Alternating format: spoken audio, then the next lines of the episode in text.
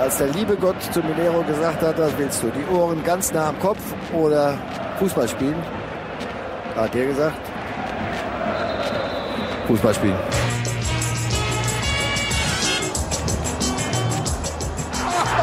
Was für ein Auftakt! Haben Sie das gesehen? Oh, jetzt ist gefährlich.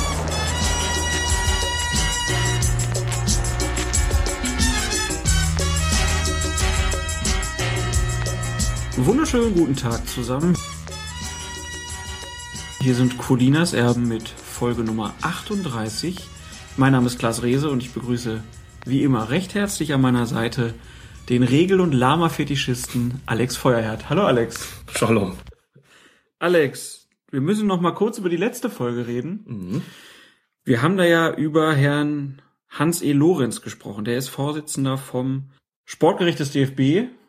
Und wir haben so ein bisschen aus der Lameng über Richter an Sportgerichten daher geredet und wurden dann von unserem Hörer Sternburg darauf hingewiesen, dass Hans E. Lorenz Vorsitzender Richter der großen Strafkammer am Landgericht Mainz und schon deshalb niemand, der durch eine Tätigkeit an einem Sportgericht zu kompensieren versucht ist und der es halt nicht, nicht zum Juristen gebracht hat, sondern sozusagen in doppelter Funktion, also einmal beim DFB und einmal am Landgericht ist.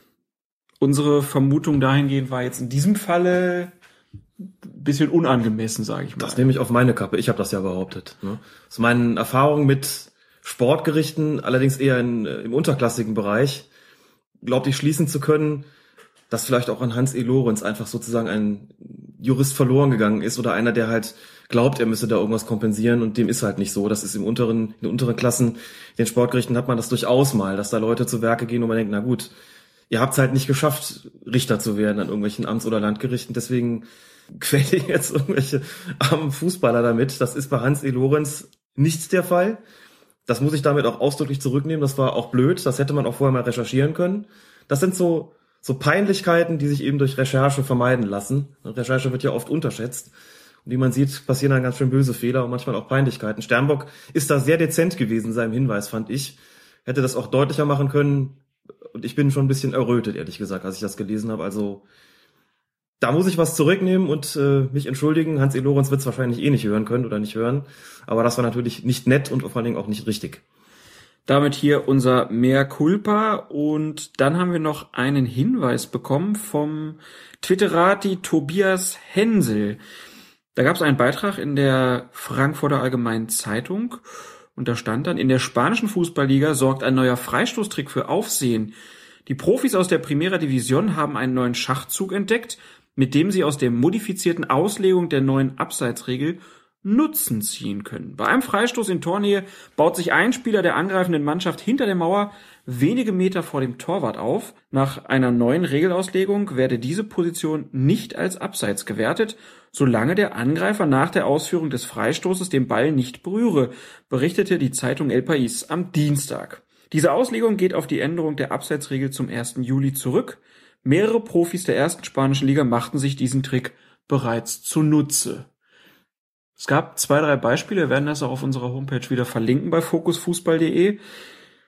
Es gab dann auch Beispiele, da konnte man sagen, na, das wäre früher auch noch kein Abseits gewesen. Ganz genau. Aber ganz interessant ist ja sonst immer, naja, wenn der im Blickfeld von dem Torhüter stand, dann gab es früher Abseits immer. Das ist auch immer noch so. Man muss dazu sagen, dass der Grad zwischen im Blickfeld des Torwarts stehen, was nicht zulässig ist, und ihn einfach nur zu irritieren, was jetzt zulässig ist, also Bewegungen oder Gesten zu machen, die einen Spieler täuschen oder hindern oder ablenken. Genau das war noch bis zum 30. Juni diesen Jahres strafbar. Das stand auch noch so in der Abseitsregel drin. Das ist ja rausgenommen worden. Jetzt muss man einen Gegner schon angreifen, in einen Zweikampf zwingen, um aktiv abseits zu stehen, jetzt in diesem speziellen konkreten Fall. Das heißt, Irritation genügt alleine nicht mehr. Das im Blickfeld stehen ist unverändert weiterhin aktives Abseits. Und da, auch da ist natürlich wieder ein gewisser Spielraum gegeben. Oder sagen wir besser gesagt, der Schiedsrichter muss entscheiden, liegt hier nur eine Irritation vor oder ein im Blickfeld stehen. Das ist nicht so einfach. Kleiner Hinweis, ist immer, es ist immer so, je näher ein Spieler am Keeper dran steht, umso größer ist die Wahrscheinlichkeit, dass der dem auch im Blickfeld steht. Wenn der aber 10, 12 Meter von dem entfernt steht, also irgendwo zwischen Freistoßort und Torwart, ist die Wahrscheinlichkeit, dass er eben ähm, die Sicht behindert, relativ gering, muss man dazu sagen.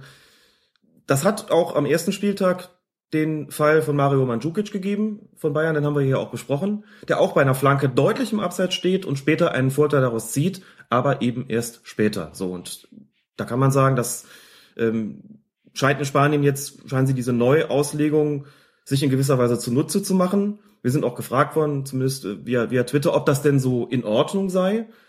Ich habe daraufhin geantwortet, das müsste man eigentlich äh, den International Football Association Board fragen oder eben die FIFA, die diese Regel ja zu verantworten haben, ob sie meinen, dass das im Geist der Spielregeln ist oder im Geist der Fußballregeln ist. Mit Blick darauf, dass die Offensive gestärkt werden soll, würde man das wahrscheinlich mit einem Ja beantworten. Es ist aber auch klar, wenn irgendwo neue Spielräume geschaffen werden, wenn es irgendwo Regeländerungen oder Auslegungsänderungen gibt, werden Spieler immer sich bemühen, daraus ihren Vorteil und ihren Nutzen zu ziehen. Das ist vollkommen legal. Vielleicht sollte man analog zu dem berühmten Cons ein Buch herausgeben, tausend ganz legale Regeltricks. Das würde wahrscheinlich in Fußballerkreisen ein Bestseller werden. Das kann gut sein. Ich bin jetzt mal gespannt. Also in Spanien ist es ja so, da wurden auch dann die, äh, die Schiedsrichter und die Funktionäre zu den mhm. Schiedsrichtern befragt und die haben gesagt, das ist alles so okay. Die werden es wahrscheinlich auch nicht ohne Rücksprache mit der FIFA gemacht haben, schätze ich mal. Von daher könnte sein, dass das jetzt hier auch mal nach Deutschland rüberschwappt. Und dann haben wir bei so Freistößen, die so, sagen wir mal, 18, 20 Meter vorm Tor sind, eine ganz andere Situation auf einmal, dass die Abwehr, Stürmer halt ja, muss ich entscheiden. Lassen wir da jetzt einen stehen oder stellen wir uns tiefer? Ja. Nehmen, machen wir kein, keine Abseitsfalle mehr so. Es gibt ja dann immer dieses 16er Schluss oder so. Und das wird dann ja interessant. Toller äh, Ruf, 16er Schluss, ach, das hört man jetzt gar nicht mehr. Schade eigentlich. Aber das, das, also in, in Amateurklassen hört man das ja schon noch. Und wenn das bei den Profis gemacht wird, dann bin ich mal gespannt, wie dann die Schiedsrichter auf den Amateurplätzen reagieren, wenn dann auf einmal einer so im 16er rumsteht bei so Freistößen. Also zwei Dinge dazu. Das, genau, das eine ist natürlich die, die Frage der Durchsetzbarkeit in den unteren Klassen. Gerade in den untersten Klassen, in denen die Schiedsrichter ja ohne Assistenten amtieren. Das heißt, also es ist noch mal schwieriger, sowas zu beurteilen, ganz klar. Jetzt muss man dazu sagen, das Ganze ist natürlich auch für die angreifende Mannschaft mit einem Risiko behaftet. Wenn ich da also ein oder zwei oder drei Spieler hinstelle, absichtlich ins Abseits. Abseits zu stehen, wissen wir ja, ist nicht strafbar, nur eben aktiv einzugreifen ist strafbar. Also wenn ich die da hinstelle beim Freistoß, laufe ich ja auch Gefahr, dass, wenn ein Ball abprallt, dass der einem von denen vor die Füße oder auf den Kopf fällt und dann stünden sie im Abseits. Und dann wäre ich gekniffen. Also das Risiko nehmen sie dann natürlich in Kauf, dass das auch schief geht.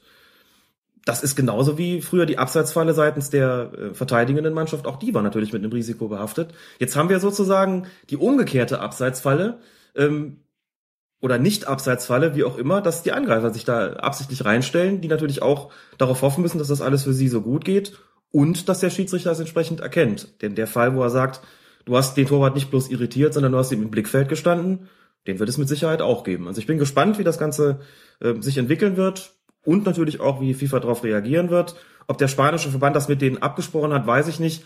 Letztlich ist es ja so, dass die FIFA das an ihre nationalen Verbände weitergegeben hat und dort ist es ja auch verstanden und weitergegeben worden. Also insofern, ähm, so wie ich das lese und verstehe, halte ich es auch für vollkommen legal und richtig, das entsprechend umzusetzen. Ob es im Sinne des Fußballs ist, ist wie immer auch eine fußballphilosophische Frage. Wir werden sehen und das dann hier weiter diskutieren bei Colinas Erben und starten jetzt, würde ich mal sagen, einfach mal mit ein paar Vorkommnissen des letzten Bundesligaspieltags, des elften. Und bevor wir mit den Szenen anfangen, hören wir erstmal Christian Heidel, Manager von Mainz 05. Der hat sich nämlich zu den Fallerscheinungen seiner eigenen Spieler geäußert. Ich bin da auch wenn es jetzt für eine von uns ist. Das ist so eine Geschichte, dann heißt es wieder, es gab Kontakt, der hat das am, am Trikot gehabt. Wenn ich Augsburger wäre, würde ich sagen, er lässt sich theatralisch fallen. Verstehe ich total. Das ist so eine 50-50 Entscheidung, wo der Schiedsrichter im Endeffekt nichts falsch machen kann. Also mich regt diese Regel, es gab Kontakt sowieso auf. Das wird immer nur dann benutzt, äh, wenn es Elfmeter gibt. Ähm, wir müssten in jedem Spiel 15 Elfmeter haben, weil es gibt andauernd Kontakt im Strafraum. Das ist klar, das nervt mich bei unseren Spielern genauso wie bei gegnerischen Spielern, diese Fallsucht. Dann halten sich teilweise das andere Bein, obwohl sie am anderen Bein getroffen wurden, lauter so Geschichten.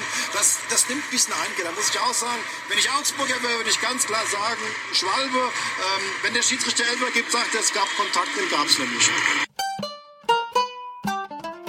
Das war Manager Christian Heidel und Er spricht da über drei Szenen, die im Augsburger Strafraum stattgefunden haben. Also das war der Anlass, warum er zu diesem Statement ausgeholt hat. Dreimal kam nämlich Mainzer im Strafraum zu Fall. Beim ersten Mal pfiff Schiedsrichter Bastian Dankert Elfmeter.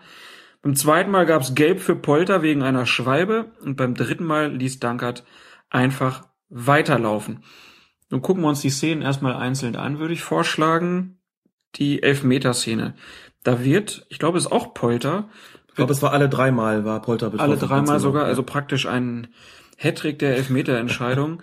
Und beim ersten Mal gab es dann den Elfmeter für Polter, weil ähm, Schiedsrichter Dankert da gesagt hat, der wurde am Trikot gezogen. Mhm. Richtige Entscheidung? Ich finde sie vertretbar. Ich finde es natürlich bemerkenswert, dass Christian Heidel sagt, den muss man nicht zwingend geben, weil er sagt, das ist für den Schiedsrichter eine 50-50-Entscheidung. Lustigerweise sagt er dann, da kann der Schiedsrichter im Prinzip gar nichts falsch machen. Aus Schiedsrichtersicht würde ich sagen, da kann man fast nichts richtig machen, denn du hast in jedem Fall einen von beiden am Hacken. Das ist der Perspektivwechsel. Das ist hier, eindeutig ne? der Perspektivwechsel. Colinas Erben sagt, Genau. hier, Jungs, es ist für einen Schiedsrichter saublöd Ja. und Christian Heide sagt, ja, kann er ja nur gewinnen. Merkt bei seiner Aussage aber auch nicht, dass er ja einen Großteil des Publikums dann natürlich gegen sich aufbringt. Ja, deswegen finde ich das auch sehr bemerkenswert und sehr mutig, sowas auch zu sagen. Es richtet sich ja nicht nur gegen die eigenen Spieler, oder es begutachtet sie zumindest sehr kritisch, sondern auch den Fans wird ja entsprechendes klar gemacht. Sowas hört man eben ganz, ganz selten. Der Sachverhalt ist so gewesen, er wird am Trikot gezogen, er wird am Trikot festgehalten.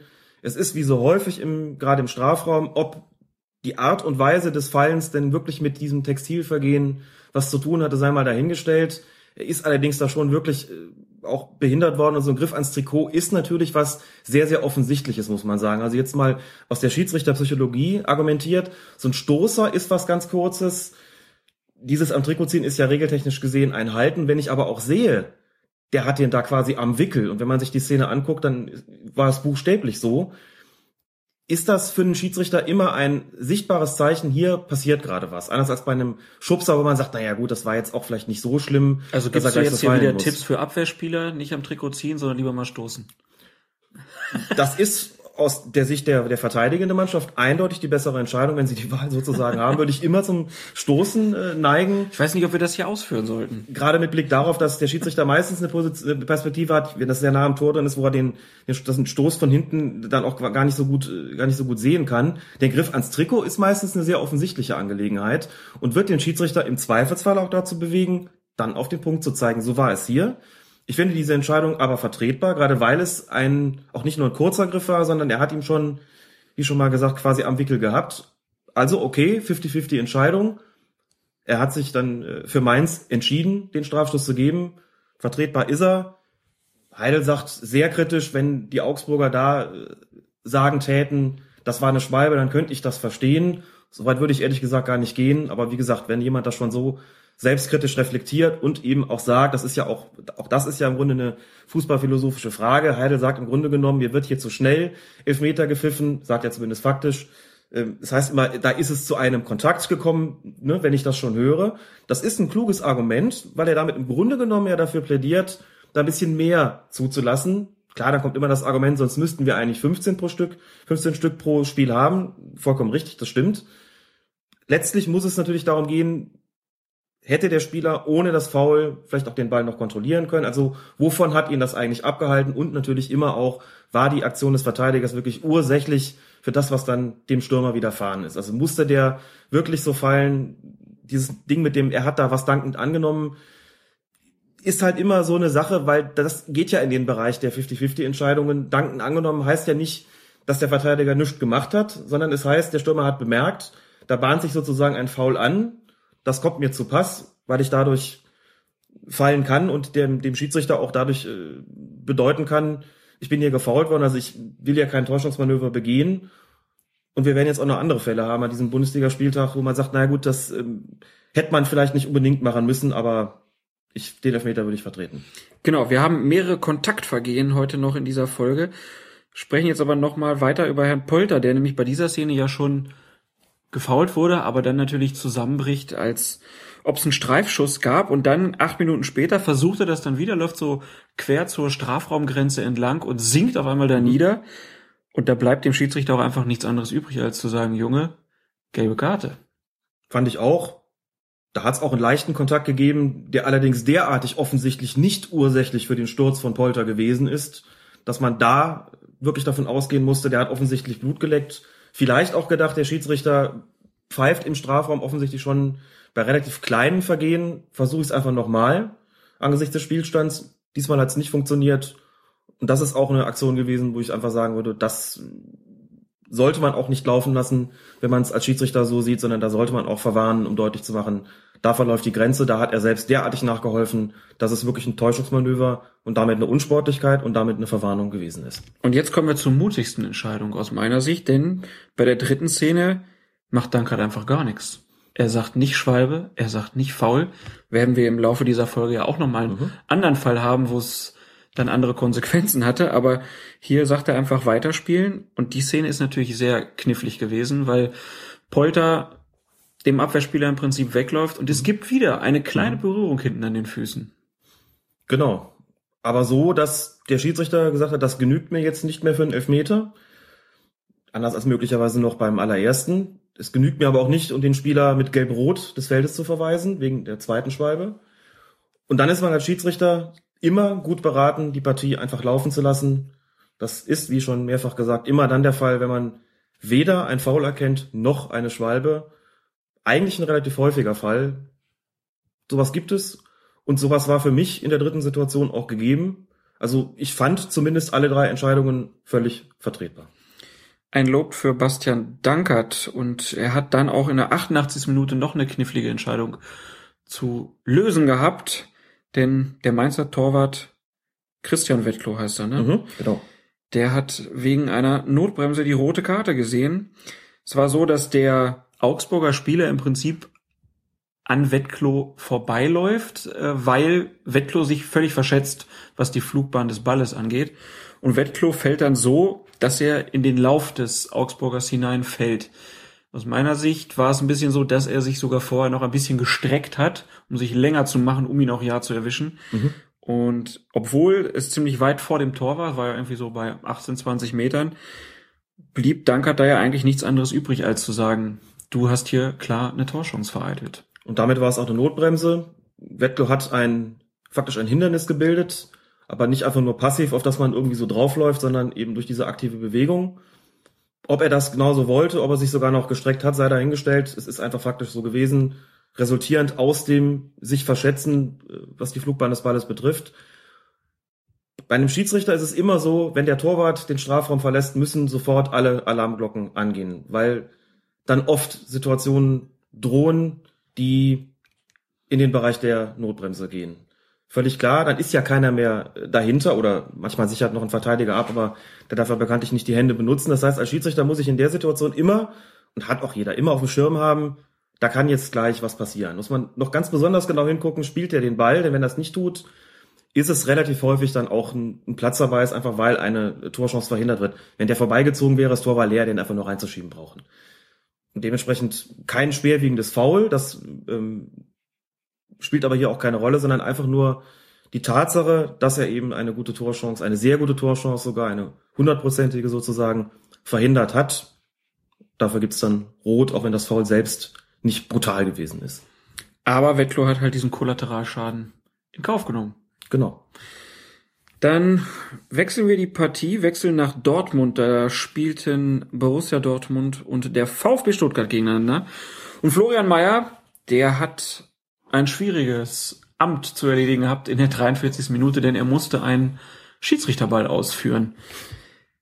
Gab auch ziemlich viel Unruhe, auch bei den Reportern. Marcel Reif bei Sky wusste zum Beispiel überhaupt nicht, was denn da passiert ist und auch ähm, viele andere Zuschauer konnten damit nichts anfangen. Es war nämlich ein Zweikampf Kevin Großkreuz gegen Timo Werner. Und Florian Mayer pfeift und scheint dann auch einen Strafschuss geben zu wollen. Man sieht ganz klar, dass er mit seiner Hand so Richtung Elfmeterpunkt schon zeigen will. Aber dann nimmt er die Entscheidung wieder zurück und setzt dann, wie gesagt, die Partie mit einem Schiedsrichterball fort. Deshalb hier die Frage für alle, die es nicht verstanden haben, wie kam das? Das ist eine Sache, die man natürlich Florian Mayer fragen muss, denn offensichtlich hat es da ja so eine Art Entscheidungsfindungsprozess gegeben.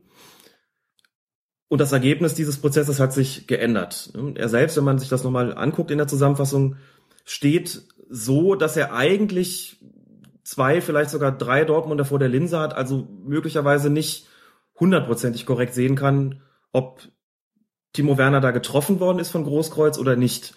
Wir haben ja schon das Zeitlupenwissen und müssen dazu sagen, auch nach mehreren Zeitlupen, so richtig mit allerletzter Bestimmtheit kann man es gar nicht sagen. Gab es eine Berührung, ja oder nein? War die ursächlich? War es ein Strafstoß? Also ich könnte mich da, glaube ich, immer noch gar nicht so wirklich festlegen. Meier hat sofort gepfiffen, ist also von einem, ähm, von einem Foul offensichtlich ausgegangen, denn seine Geste, wie du schon gesagt hast, äh, wirkte so, als ob er Strafstoß geben wollte. Er hielt aber in der Geste inne und die Auflösung kam dann am Montag im Kicker, dem man in solchen Fragen einfach auch trauen darf und trauen sollte. Es hat offensichtlich eine Intervention seitens des Assistenten, des Schiedsrichterassistenten auf der Seite gegeben, der ihm über Sprechfunk, über das Headset mitgeteilt hat, das war kein Strafstoß. Offensichtlich genau in dem Moment, wo Meier auf den Punkt zeigen will, denn er bricht die Geste mittendrin ab, geht noch ein paar Schritte zurück, wahrscheinlich um weiter zuzuhören, Moment noch zu überlegen. Es ist auch nicht ganz klar im ersten Moment, was passiert denn jetzt eigentlich? Und dann kommt eine für Florian Meyers Verhältnisse relativ halbherzig wirkende Geste, andere Richtung. Und natürlich im einen wie im anderen Fall Proteste. Ne? Erst protestieren die Dortmunder, war es Strafstoß, dann protestieren die Stuttgarter, war es kein Strafstoß. Es gibt da, wie gesagt, hätte die Möglichkeit gegeben noch, dass Meier nach dem Pfiff selbst sich umentschieden hat. Mhm. Ähm, muss dazu sagen, aus eigener Erfahrung, man hat das manchmal, dass man einfach zu schnell in die Tröte pustet. Ne? Das ist wirklich so, das habe ich auch schon oft genug erlebt. Man glaubt, irgendwas gesehen zu haben, haut da rein und dann merkt in dem Moment, oh fuck, das war falsch. Das gibt es. So. Und dann, auch bei, durchaus bei Strafstoßsituationen, und dann muss man sich dann in Sekundenbruchteilen fragen, ziehe ich die Entscheidung jetzt durch, um glaubwürdig zu bleiben, weil ich der Schiedsrichter bin, weil ich keine Fehler machen darf? Oder denke ich mir, nee, ich habe jetzt den Arsch in der Hose und nehme das jetzt zurück. Das ist manchmal nicht so einfach. Hätte auch eine Option sein können, aber wie gesagt, weil es im Kicker entsprechend stand, glaube ich es einfach mal, dass der Assistent da eingemischt hat. Der, auch das kann man sehen, wenn man sich ein Standbild äh, macht von der Situation, wo es möglicherweise zum Kontakt zwischen Großkreuz und Werner gekommen ist, freie Sicht hatte auf die Situation, aber sehr weit weg stand. Muss also dazu sagen, ohne jetzt die Hintergründe zu kennen, das finde ich ungewöhnlich. Die Assistenten sind tatsächlich angehalten, ihren Schiedsrichter natürlich zu unterstützen. Der hatte aber sicherlich eine Entfernung von, was mögen es gewesen sein, 40 Meter? Also Bestimmt. Also relativ. Also man viel. kann ja sagen, dass das Foul, mhm. wenn man aufs Tor geguckt hat, auf der linken Seite war. Ja. So auf Höhe des 5-Meter-Raums mhm. ungefähr. Und der Assistent stand auf der anderen Seite, also genau. auf der rechten Seite des Tores, hatte schon freie Sicht, da war dann kein Spieler mehr dazwischen. Ja. Weidenfeller stand äh, auf der Torlinie. Also der Blick war frei, ja. aber sich da dann sicher zu sein, dass das kein Elfmeter ist, ähm, war, schon, war schon Adlerauge. Und zwar, der muss sich ja so sicher gewesen sein, äh, also ganz sicher gewesen sein, sonst kommt er ja gar nicht auf die Idee, dem Schiedsrichter zu sagen, das nimmst du jetzt zurück. Ja, klar. Das ist ungewöhnlich, ne? gerade noch bei einer, bei einer FIFA-Größe wie, wie Florian Mayer, muss man sagen. Gut, und dann wird Meier sicher zurückgefragt haben, bist du dir ganz sicher? Wie gesagt, Meier meine ich mit relativ ungünstiger Sicht. Insofern auch eine Konstellation gegeben, wo man sagen kann, die Glaubwürdigkeit des Assistenten war zumindest aus Sicht von Florian Meier, der sich vielleicht ein Tick unsicher war, gut genug, um zu sagen, okay, dann übernehme ich deine Entscheidung. Lass mal so stehen. So, und dann stellt sich ja nur noch die Frage, wenn es dann kein Strafstoß war, aber wir haben es im Grunde ja eben durch das Beispiel Augsburg gegen Mainz ja schon geklärt, uns haben halt Hörer gefragt, äh, oder Leser bei Twitter in dem Fall, wieso entscheidet der dann nicht auf Schwalbe? Wenn es kein Strafstoß war, hat der Werner sich dann nicht fallen lassen? Müsste die Revision dieser Entscheidung dann nicht eigentlich so ausgehen, dass es einen indirekten Freistoß für Dortmund gibt wegen einer Schwalbe? Man nur sagen kann, nein, denn Punkt eins, so wie der gefallen ist, muss es ja keine Schwalbe gewesen sein. Und dann kommt Punkt zwei dazu, wenn der Schiedsrichter sich dann korrigieren will, wenn er also einen falschen Pfiff gesetzt hat, dann kann er den korrigieren bis zur Spielfortsetzung. Die hat ja noch nicht stattgefunden. Und dann kann es nur einen Schiedsrichterball geben, den gibt es immer, wenn der Schiedsrichter einen Fehler zurücknehmen will. Und damit war das klar. Interessant war dann halt die äh, Sache, wie dieser Schiedsrichterball ausgeführt worden ist, dass er den halt den Dortmundern überlassen hat, also der verteidigenden Mannschaft, die ihn dann hoch zurückgeschlagen hat in die Stuttgarter Hälfte da hat unter anderem Heinz Kampe gefragt, warum spielt man so einen Schiedsrichterball eigentlich nicht aus? Warum mhm. sagt man nicht, da kommt jetzt ein Stürmer hin und ein Verteidiger oder auch mehr, die Zahl ist ja nicht begrenzt, und dann kämpft halt mal darum. Das ist ja schließlich eine Situation gewesen, Großkreuz gegen, gegen Werner, da, also klar hat Werner den Ballbesitz gehabt, das ist schon richtig. Aber es war ja umkämpft. Also warum stellen wir die Situation nicht sozusagen durch den Schiedsrichterball neu her? Aus schiedsrichtertaktischer Sicht kann man nur sagen, das ist natürlich immer Stress. Ne? Dann hast du gerade die Entscheidung zurückgenommen. Dann hast du im Strafraum den Schiedsrichterball und du weißt, das geht wahrscheinlich gleich richtig auf die Socken. Denn die einen wollen ja um jeden Preis verhindern, dass da irgendeine eine Torgefahr daraus resultiert. Du hättest wahrscheinlich auch acht Dortmunder auf der Linie, Ja, äh, die so ja dann das ungefähr. da verhindern wollen. Genau. Also schwierig, aber es hat sich ja so, so eingebürgert. Meyer hat es auch offenbar entsprechend kommuniziert, womit die Stuttgarter nicht ganz einverstanden waren, wie man so an den, an den Reaktionen merkte und auch nicht zwingend hätten einverstanden sein müssen. Also wenn die Stuttgarter gesagt hätten, wissen Sie was? Wir sind nicht der Meinung, dass wir den jetzt einfach uns da in die eigene Hälfte pöllen lassen und nochmal den Angriff neu beginnen, sondern wir hatten eine gute Torchance und wir können jetzt nichts dafür, wenn sie die Entscheidung zurücknehmen. Also das hätte ich verstanden. Es hat sich so eingebürgert, dass das, dass er zurückgespielt wird. Aber das war jetzt eigentlich so ein Klassiker, wo ich gesagt hätte, warum nicht ausspielen? Auch wenn es Stress für einen Schiedsrichter ist und auch wenn ich verstehe, dass er sagt, ich will das anders lösen, und so habe ich gleich den nächsten Ärger am Hals. Aber eigentlich im Sinne des Spiels hätte man ihn ausspielen sollen, meine ich. Du hättest ihm also nicht die Spielnote 1 gegeben. Ich habe nicht das gesamte Spiel gesehen. Ich kann es nur für einige wenige Situationen sagen. Es kommt selten genug vor, dass der Schiedsrichter sich korrigiert durch einen Schiedsrichterball. Das ist hier der Fall gewesen. Das ist eine besondere Entscheidung. Das ist auch eine irgendwo mutige Entscheidung, muss man sagen, sowas zu tun, einfach den Fehler offen einzuräumen. Gerade in so einer Situation, Meier ist ein Schiedsrichter mit einem wirklich sehr starken Charakter, auch ein ausgezeichneter Schiri, ein kommunikativer, einen, den die Spieler schätzen und ehren, wie die Umfragen immer wieder zeigen. Insofern auch einer, der sich das auch dann wirklich leisten kann, wo niemand hinterher sagen würde, er hat da eine Schwäche gezeigt. Ne? Das gibt sicherlich Schiedsrichter, wo die Medien sagen würden, na ja, war er sich nicht ganz sicher, dann soll man sowas halt nicht machen. Bei Meier kommt es klar als Stärke rüber. Und ehrlich gesagt, ist es doch auch eine Stärke, mal einen Fehler einzuräumen, wenn man denn glaubt, man hat einen gemacht. So klar war das in der Situation hier ja gar nicht. Bitte, also dann ist es doch auch eine respektable Entscheidung letzten Endes. Und man muss wieder sagen, der Stuttgarter äh, Timo Werner, der hat es ihm natürlich auch wieder sehr schwierig gemacht, weil Mhm. er natürlich auch zusammengebrochen ist, als ob er einen fiesen Tritt in Oberschenkel bekommen hätte. Ja. Das äh, war auch in dieser Szene zu beobachten, genauso wie dann gleich beim Bayern-Spiel. Da kommen wir nämlich jetzt hin. 1899 Hoffenheim gegen Bayern, zwölfte Minute. Javi Martinez grätscht gegen Roberto Firmino, spielt den Ball, doch äh, Hoffenheim fordert dann trotzdem noch einen Strafstoß, weil in der Folge Martinez das, Ball, äh, das Bein nach oben schwingen lässt und es dann halt wieder einen Kontakt gibt mit Firmino, der dann natürlich auch zusammenbricht. Wie hast du die Szene gesehen, du Bayern-Fan? Sag mal lieber, erst du Schiedsrichter in der Situation. ähm, das ist auch wieder so ein typisches Beispiel für eine Situation, in der man als Schiedsrichter weiterlaufen lassen sollte. Ja. Wels hat sehr gut gestanden. Warum weiterlaufen lassen? Zunächst mal, Wels stand sehr gut und hat klar gesehen, dass Martinez den Ball gespielt hat. Das ist, glaube ich, auch erstmal unstrittig. Das ist keine Aktion gewesen, wo unklar war, was hat er jetzt zuerst getroffen. Er trifft, spielt ganz klar zuerst den Ball. Ja. Sehr, sehr deutlich. Kontrolliert, alles in Ordnung.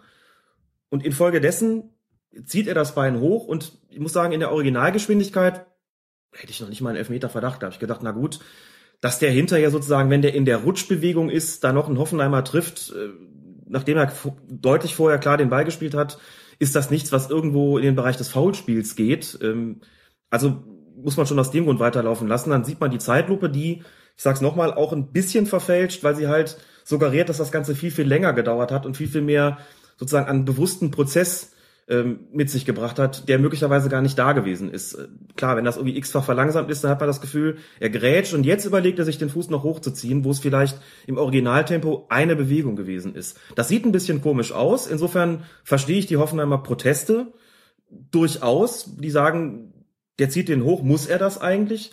Ehrlich gesagt, ich weiß es nicht, ob er das muss.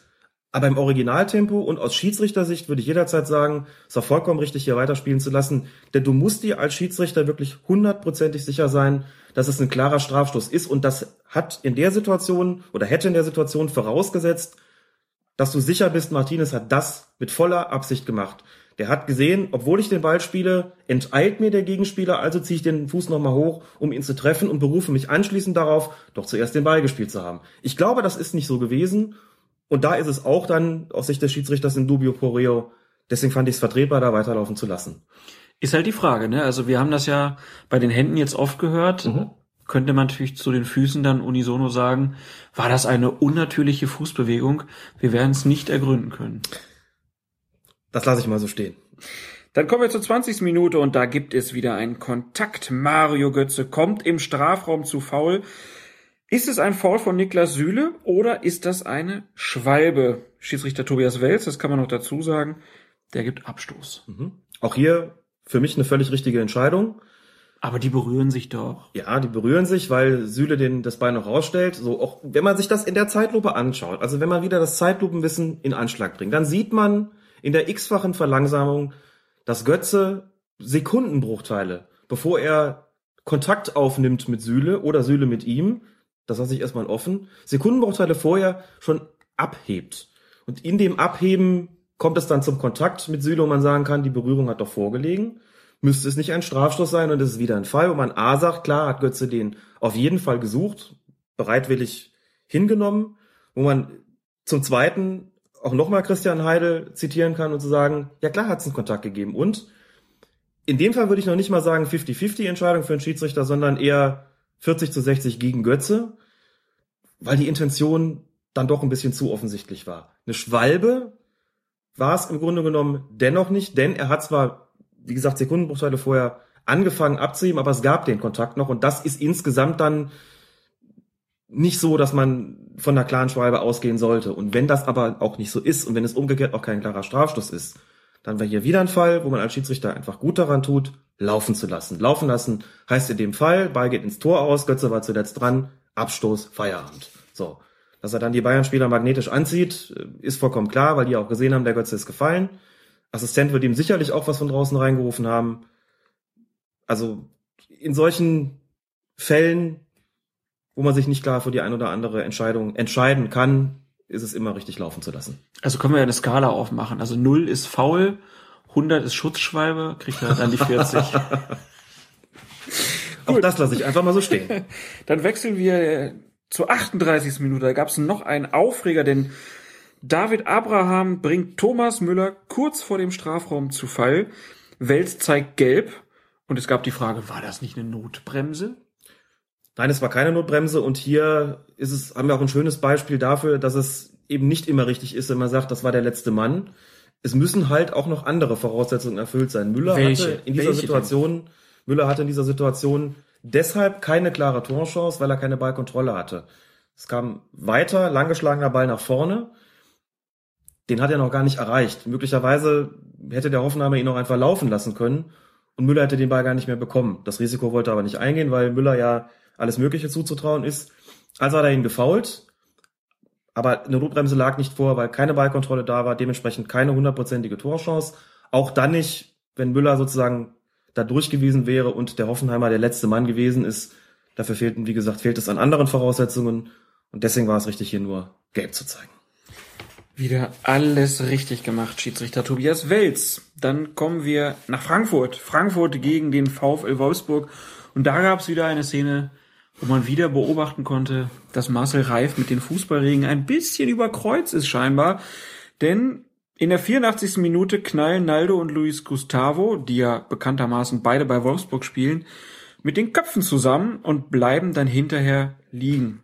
Marco Fritz war der Schiedsrichter und gestattet eine Behandlung und belässt anschließend beide auf dem Feld und wie gesagt, Marcel Reif, der kannte das nicht, der hat scheinbar hier noch nicht zugehört, denn wir haben über einen solchen Fall beim Spiel Paris Saint-Germain gegen den FC Barcelona jetzt schon mehrfach gesprochen. Mhm. Wenn zwei Leute auf dem Feld liegen, dann passiert was? Also von der einen, von derselben Mannschaft da liegen. Dann dürfen beide trotz Verletzungsbehandlung auf dem Platz, auf dem Feld verbleiben. Und genau dieser Ausnahmefall war hier gegeben. Normalerweise ist es ja so in wahrscheinlich 98,5 Prozent aller Fälle mindestens ist es so, da bleibt nur einer liegen, der wird behandelt, dann muss er raus und darf erst wieder rein, wenn das Spiel fortgesetzt ist. So kennen wir das. Zwei Spieler derselben Mannschaft, die sich in einem Zweikampf beide verletzen, beide behandelt werden müssen, die dürfen dann draufbleiben. Und das, was Wolfgang Stark in der Champions League noch falsch gemacht hat, weil er sich an diese Regel in diesem Moment offensichtlich nicht erinnert hat, von seinem Gespann da auch so ein bisschen im Stich gelassen worden ist, was also Wolfgang Stark damals noch falsch gemacht hat, hat Marco Fritz hier richtig gemacht. Da kann man wieder mal sagen, es würde den Sportjournalisten einfach gut tun, einfach mal so einen Schiedsrichterlehrgang zu besuchen, denn schon in der Grundausbildung lernt man genau diese Situation. Das sind halt so Eventualfälle, die sehr selten vorkommen. Wenn sie vorkommen, muss man aber da sein. Und warum, hat man eben in der Champions League gesehen. Da sind zwei Spieler des FC Barcelona draußen. Ist anschließend ergibt sich da eine torgefährliche Situation und wenn da ein Tor daraus fällt, sind die doppelter Unterzahl und der Schiedsrichter hat einfach was falsch gemacht und hat dann diesen Gegentreffer in gewisser Weise auch noch mit zu verantworten. Deswegen sollte man solche äh, Sachen tunlichst nicht falsch machen. Deswegen sollte man eben auch auf diese ganzen sehr unwahrscheinlichen Eventualfälle vorbereitet sein. Man sollte wissen, was zu tun ist. Marco Fritz war es. Zum Glück war er der Schiedsrichter und nicht Marcel Reif. ja, zum Glück. Ähm, gut, äh, wenn da jemand Nachholbedarf hat, du bist ja immer offen, da auch mal eine kleine Schule Alle zu herzlich geben. eingeladen, selbstverständlich. Bitte melden. Dann kommen wir nach Bremen. Werder Bremen gegen Hannover 96. Schiedsrichter Thorsten Kienhöfer. Und ich muss schon sagen, ich war gelinde gesagt auf 180, als Thorsten Kienhöfer nach einem Zweikampf von Elia und Sané auf 11 Meter für Werder Bremen entschieden hat. Wir haben uns die Szene jetzt eben gerade nochmal angeguckt. War das ein berechtigter Elfmeter aus deiner Sicht? Ja, natürlich war es ein berechtigter Elfmeter. Was Wieder- hast du denn hier natürlich? Wieder der Fall. Der Natürlich, hebt doch ab. natürlich Der stellt er, sucht doch den Kontakt. stellt der In Hannoveraner das- England wird sowas nie gepfiffen. Ist doch kein Non-Hockey. Schwort doch der Ballspieler, genau. Ähm, ich habe jetzt mir sagen lassen, ich soll mehr Kölsch sprechen beim, beim Podcast. Ähm, wer war's von Hannover? Welcher Spieler war's? Salih Sané. Salif Sané. Hat eine gelbe Karte auch noch gesehen. Der schon wieder. Das war Kann- doch der mit dem Handspiel kann am letztens, Frei- ne? Auch eine Fehlentscheidung. Und spielt jetzt im Derby nicht mit. Ja, also irgendwas muss da aber auch mal dran sein. Ne? Das kann ja schon nicht sein, dass immer alle, dass ja immer nur hier das, das Alle ist. immer gegen 96. Genau. Er stellt das Bein raus. Es kommt nicht nur zum Kontakt, sondern es kommt auch meiner Ansicht nach nachhaltig zum Kontakt. Auch hier ist es wieder so, wie Elia dann fällt. Wir sagen also, das ist äh, auf jeden Fall ein, ein Beweis ausgezeichneter Körperbeherrschung. Denn so muss man erstmal fallen nach dem Kontakt. Wenn man da fällt, fällt man, glaube ich, eigentlich eher anders. Wieder das Problem für den Schiedsrichter, ich nehme den Kontakt wahr, ich nehme den Faller wahr und muss im Prinzip abwägen, will der mich täuschen, denn so wie er fällt, muss er gar nicht fallen. Also unterstelle ich ihm sozusagen, das wirklich so bewusst gesucht zu haben, dass ich eher ähm, von einem Täuschungsmanöver des Angreifers ausgehe als von einem Foul des Verteidigers. Oder sage ich, trotzdem war der Kontakt so, dass er einen Strafstoß rechtfertigt. Kindhofer hat sich für Letzteres entschieden, finde ich vertretbar. Kann aber auch die Aufregung verstehen, äh, denn so wie Elia sich da abrollt, ist er natürlich letztlich nicht getroffen worden. Also auf der Schutzschreiben-Skala ist das eine 80 bis 90. Und wenn nicht Aber- eine 96 wahrscheinlich. Mindestens. Genau, ja. Aber äh, jetzt nochmal ernsthaft, die gelbe Karte war überzogen. Verwarnung hat mich ein bisschen gewundert an der Stelle, weil eigentlich nichts vorlag, was sie wirklich rechtfertigt hat. Das Foul war nicht besonders hart. Elia wollte außen vorbeigehen, war auch noch nicht im Bereich der, der Torchance. Da hätte ich jetzt gesagt, die wäre eigentlich auch verzichtbar gewesen. Ja. Wenigstens da sind wir uns einig. Tja. Soll auch mal vorkommen.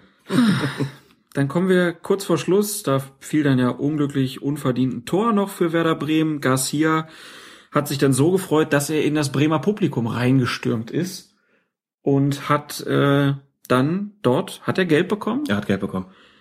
Warum hat er da Geld bekommen? Er ist ja nicht auf den Zaun gestiegen. Genau.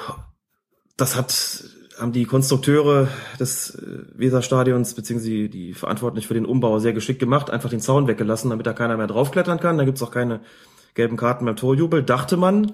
Aber das war natürlich übertriebener Torjubel. Ne? Der überspringt diesen, was ist es, diese, diese kleine Bande, läuft dann nicht nur aufs Publikum zu und bleibt kurz vorher stehen und feiert so ein bisschen mit denen, sondern läuft quasi ins Publikum rein. Und ob dann jetzt ein Zaun steht oder nicht, ist völlig egal. Er rennt da rein, lässt sich von Fans umarmen. Also bitte, das ist ja nur eigentlich noch mehr als auf den Zaun zu klettern und da einmal den, den Hermann zu machen. Also nach, den, nach den Regeln die gelbe Karte berechtigt. Ja. Aber da ist ja dann die halbe Mannschaft dabei. Wir müssen doch alle gelb kriegen. Und da haben die Regeln dann doch, oder die Regelhüter doch gesagt, wir müssen die Verhältnismäßigkeit der, der Mittel und auch der Sanktionen natürlich äh, wahren. Jetzt stell dir die Situation vor, es läuft nicht nur einer aus der Mauer vor beim Freistoß, also zu früh, sondern es läuft die ganze Mauer zu früh vor. Da stehen fünf Leute drin. Was machst du? Fünfmal gelb zeigen in so einer Situation? Völlig übertrieben. Und exakt das Gleiche gilt auch in dieser Situation. Wenn da also mehrere Spieler den Zaun erklimmen oder irgendwie da so mit den Fans feiern, wie ähm, die Spieler von Werder Bremen oder einige von denen das getan haben, dann packt man sich ein. Und der eine ist entweder der Erste, ne, war in dem Fall ja Garcia als Torschütze, war Ja. er am schnellsten da, entweder den Ersten oder den irgendwie auffälligsten. Das muss der Schiedsrichter dann entscheiden, genau wie man bei Spielern, die aus der Mauer zu früh vorlaufen, sich in der Regel auch den packt, der am weitesten vorne steht, in dem Moment, wo man pfeift oder der zuerst rausgelaufen ist. Also einer genügt. Das ist dann sozusagen die, die Strafe für die äh, gesamte Mannschaft. Man macht da aber nicht mehr, es sei denn, es geht dann noch eine weitere Unsportlichkeit davon aus. Also wenn jetzt von den anderen sich nur einer das Trikot ausgezogen hätte zum Beispiel, der wäre natürlich auch fällig gewesen. Das wäre aber dann ein eigenständiger Verstoß gegen die Fußballregeln gewesen. Wenn die alle nur mit den da feiern, dann genügt einer und da hat's mit dem Torschützen schon nicht den Falschen getroffen. Ja, trotzdem ist das eine blöde Regel. Also ich fand, das war eine super Szene, auch wenn es natürlich für den falschen Verein das falsche Tor im falschen Moment war. Aber der schießt ja in der 86. Minute Mhm. den Siegtreffer, der rennt zu den Fans, die freuen sich alle wie Bolle. Das ist die Emotionalität, die der Fußball ja nun äh, zeigen will, die den Fußball auch ausmacht. Und es gibt dann trotzdem diese blöde gelbe Karte. Ich find's total unnötig. Das ist ja wieder der Fall, wo man sagen kann, man findet vielleicht eine spezifische Regel oder eine spezifische Regelauslegung nicht in Ordnung. Das ist natürlich auch hier wieder eine fußballphilosophische Frage. Sollte man es ändern, genau wie das Trikot ausziehen nach beim Torjubel auch ja mal sanktioniert wurde, dann wurde es wieder freigegeben, dann wurde es wieder sanktioniert. So ist es halt und die Schiedsrichter haben es ja umzusetzen. Da muss man dazu sagen, das gehört in den Bereich der sogenannten Pflichtverwarnung, wo der Schiedsrichter keinerlei Ermessen hat. Das Ermessen hört exakt sozusagen am, an dieser Grenze äh, zu den Zuschauern auf. Wenn er davor sich einfach nur aufgebaut und ein bisschen gejubelt hätte, no problem. In dem Moment, wo er da reinläuft und mit denen feiert, sich auch noch anfassen lässt von denen, ist einfach zu viel passiert. Und dann ist es, das ist die Begründung für den Gegner provokativ. Und jetzt verstehe ich deinen Einwand auch nicht so sehr, nicht so, nicht so wirklich. Kurz vor Schluss gegen Hannover 96. Hast du dich nicht provoziert gefühlt von dem? Nein, ich bin ein ganz fairer Sportsmann und kann das dann auch anerkennen, wenn sich da jemand freut. Er wird noch nicht mal rot. Tja, warum auch? Obwohl dir rot sehr viel besser steht. Ach, das hatten wir letzte Woche schon. Dann lass uns äh, den elften Bundesligaspieltag abschließen und noch mal kurz über die Champions League reden. Ich glaube, über die Partien von Bayern, Leverkusen und Schalke verlieren wir hier mal keine Worte. Ähm, weiß nicht, die Hildebrand-Nummer kann man ja vielleicht bei Pan Ollis Erben irgendwann hören. Aber in Dortmund, da gab es so ein bisschen Aufregung. Also du hast das Spiel gestern nicht gesehen. Ich habe das Spiel in weiten Teilen gesehen und man muss sagen, der Schiedsrichter Kuipers, er hat nicht so ganz konsequent gepfiffen. Also es war dann zum Beispiel so, dass er, ich glaube, Cassola war es von ähm, Arsenal, dem er dann ziemlich früh gelb zeigte, der dann aber trotzdem später noch mal zu lang durfte. Und ähm, ja, dann gab es natürlich noch zwei strittige Elfmeterszenen. Die eine war so in der 78. Minute. Flanke durch einen Freistoß von halb rechts und der Stürmer von Arsenal, Koscielny, kommt noch kurz an den Ball Mhm. im Kopf, kann den Ball nicht platzieren, also äh, da passiert nichts. Aber Schiedsri äh, Torwart Roman Weidenfeller kommt aus Schiedsrichter dem Tor. Roman Weidenfelder, Ja, das, wird- fehlte noch. Das wird wohl nichts, ne? Aber Torhüter Roman Weidenfeller kommt aus seinem Tor rausgesprintet, ist nicht am Ball, war auch gar nicht notwendig, aber er haut den Koscielny einfach um. Ja. Wir haben uns die Szene jetzt eben zusammen nochmal angeguckt. Hätte es da nicht einen Strafstoß geben müssen? Das war so ein bisschen Toni Schumacher gegen Patrick Battiston für Arme. Im Pocket-Format sozusagen. Nein, was ich damit sagen will, es ist natürlich nicht, nicht annähernd so schlimm gewesen. Ähm, Nein, das brauchte keine Jack Koscielny Cohn. geht's gut. Danke, genau, das wollte ich hinaus. Koscielny geht's gut. Weidenfeller kommt raus. Jetzt werfe ich schon vorab die 5 Euro ins Phrasenschwein. Wenn er rauskommt, muss er ihn haben. Ne? Nicht nur aus Sicht der Dortmunder wegen Torgefahr, sondern auch aus Schiedsrichtersicht, denn wenn er ihn verfehlt, spielt es keine Rolle, dass der Ball da sozusagen am, am Tor vorbeigeht, dass Koscielny ihn noch spielen konnte. Also er hat den Kopfball ja vor, also hat den Ball ja vor Weidenfeller bekommen. Dann gibt's immer so dieses landläufige ähm, Missverständnis oder die, die, die Annahme, dass in dem Moment die Situation quasi abgeschlossen ist. Er hat doch geköpft, So, und er hat ja auch noch im Grunde ungehindert Kopfen köpfen können. Was macht denn der Zusammenprall dann noch aus? Ändert doch nichts, der Ball war doch eh schon gespielt. Das spielt keine Rolle, muss man dazu sagen. Und Weidenfeller hat das gemacht, was man so als Abräumen bezeichnen könnte. Mit vollem Einsatz daraus, Ball verfehlt, den Spieler einfach umgerannt, hm, umgestoßen. Das ist ein Foul und das hätte auch einen Strafstoß nach sich ziehen müssen weil der Ball eben auch noch im Spiel war. Muss man dazu sagen, hätte der den jetzt nur mal angenommen, wäre der Ball schon eben aus gewesen, es wäre dann erst zum Kontakt gekommen. Hätte man ja keinen Strafstoß mehr pfeifen können, weil der Ball nicht mehr im Spiel gewesen wäre. War er aber noch, habe extra nochmal drauf geachtet, sozusagen der Ball war auf dem Weg am Tor vorbei zu fliegen und dann kam es zu diesem Kontakt und dann ist es eigentlich ein Strafstoß. Ja. Jetzt mal den konstruierten Fall. Der Ball wäre jetzt schon im Aus gewesen und Weidenfeller räumt ab. Was machst du als Schiedsrichter dann? In dem Moment, wo der Ball das Spielfeld verlassen hat, ist er nicht mehr im Spiel.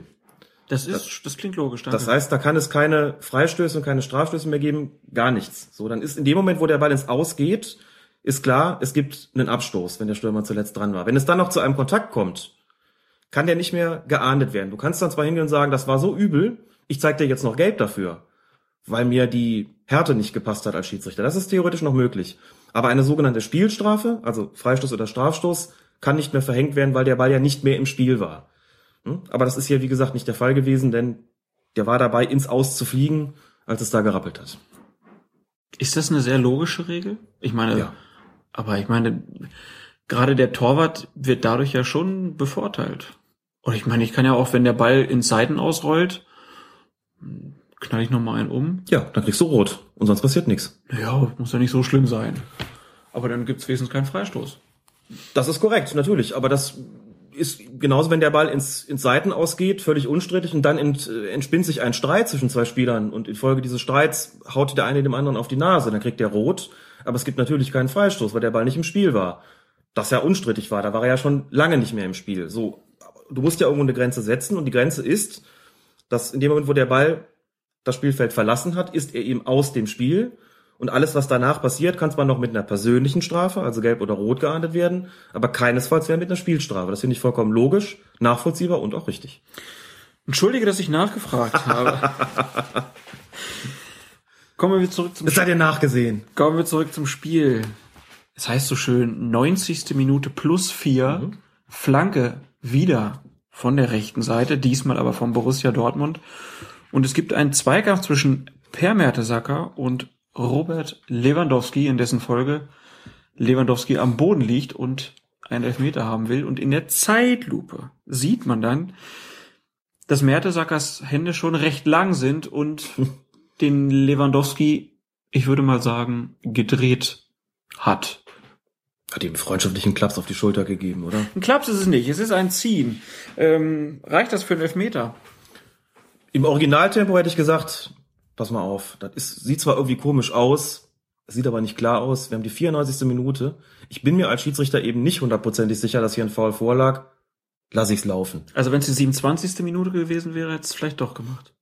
Es ist vollkommen, also natürlich sind die Einwände, die in die Richtung gehen, ob es in der ersten oder in der 94. Minute passiert, ähm, muss egal sein, darf keine Rolle spielen, sind natürlich zunächst mal vollkommen berechtigt. Argumentiere ja sozusagen ausschließlich aus Sicht äh, des Schiedsrichters und dessen Taktik, der, dessen Neigung, einen Strafstoß zu geben, in kritischen Situationen zumindest nochmal abnehmen dürfte oder abnehmen, abnimmt, sage ich aus eigener Erfahrung, je länger das Spiel dauert. In so einer Situation muss ja, wie gesagt, hundertprozentig sicher sein, weil auch vollkommen klar ist, und das befördert natürlich diese, diese Neigung, ähm, weil vollkommen klar ist, das kann nicht mehr korrigiert werden. Wenn du den Strafstoß gibst und der geht rein, das kann die Mannschaft nicht mehr korrigieren.